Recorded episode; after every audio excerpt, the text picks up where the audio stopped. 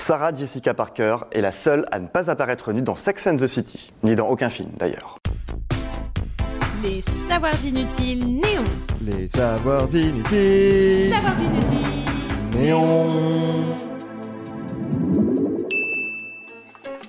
Savoir inutile numéro 504. Elles ont la trentaine, elles sont new-yorkaises, elles sont libres et elles ont révolutionné le paysage audiovisuel. Vous les avez reconnues, Carrie Bradshaw, Charlotte York, Miranda Hopes et Samantha Jones, les héroïnes de Sex and the City. Alors qu'on adore cette série, qu'on la déteste, ou qu'on s'en fiche royalement, on n'a pas pu passer à côté de ce phénomène diffusé aux États-Unis sur HBO entre 1998 et 2004. C'était la série sur la libération sexuelle des femmes modernes et décomplexées, la série où on n'est pas obligé de tomber amoureuse, même si ça arrive quand même très souvent, où on parle crûment entre copines et où on sort les sextoys dès le petit-déj. À l'origine d'ailleurs, c'était un livre de Candace Bushnell, Carrie Bradshaw était son alter ego.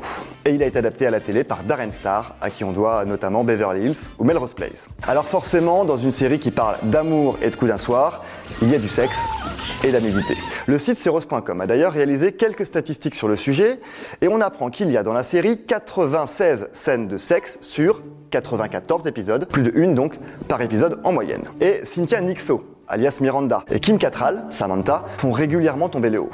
Christine Davis, Charlotte, est un peu plus pudique, mais ça n'empêche quand même pas de se déshabiller. Carrie Bradshaw, si. Et ce pour une bonne raison.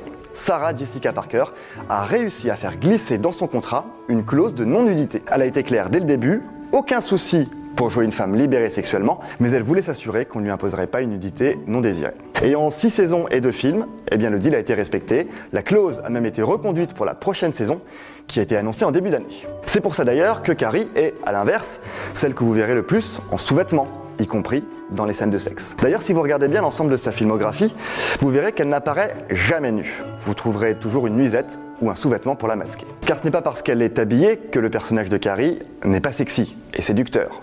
Au contraire. La parade, ce sont justement ses tenues, au point que l'une d'elles est devenue mythique. On la voit dans le sixième épisode de la première saison, une robe que porte Carrie Bradshaw en prévision d'un date, stretch, couleur chair, bretelles quasiment invisibles. Elle montre tout sans rien révéler. Charlotte la baptise la naked dress, un terme qu'on retrouve aujourd'hui partout sur les blogs de mode ou sur les marques des grands événements et qui désigne tout simplement une robe donnant une impression de nudité. Sexy, pas vulgaire, pas comme nos personnages, puisque si vous voulez un dernier chiffre, sachez que Samantha est le personnage le plus grossier de la série, 210 insanités prononcées. Get your big black ass out of my face! And your okra wasn't all that! Suivi par Carrie et Miranda, respectivement 142 et 133, puis très loin derrière, Charlotte, avec un score de 21. Mais ça, c'est vraiment inutile de le savoir.